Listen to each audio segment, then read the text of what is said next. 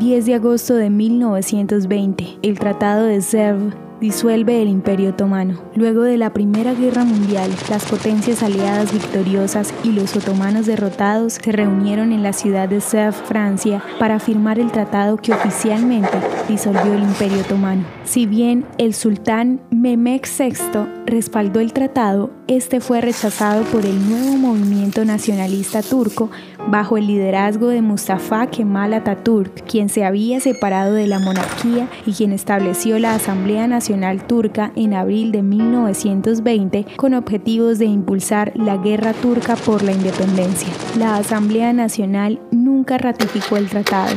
La victoria de Ataturk llevó a la renovación de las negociaciones y a la firma del Tratado de Lausanne en 1923. A pesar de que el Tratado de Sèvres nunca fue ratificado, fue importante para los sionistas porque incorporó las propuestas de la Declaración de Balfour prometiendo un hogar nacional judío en Palestina.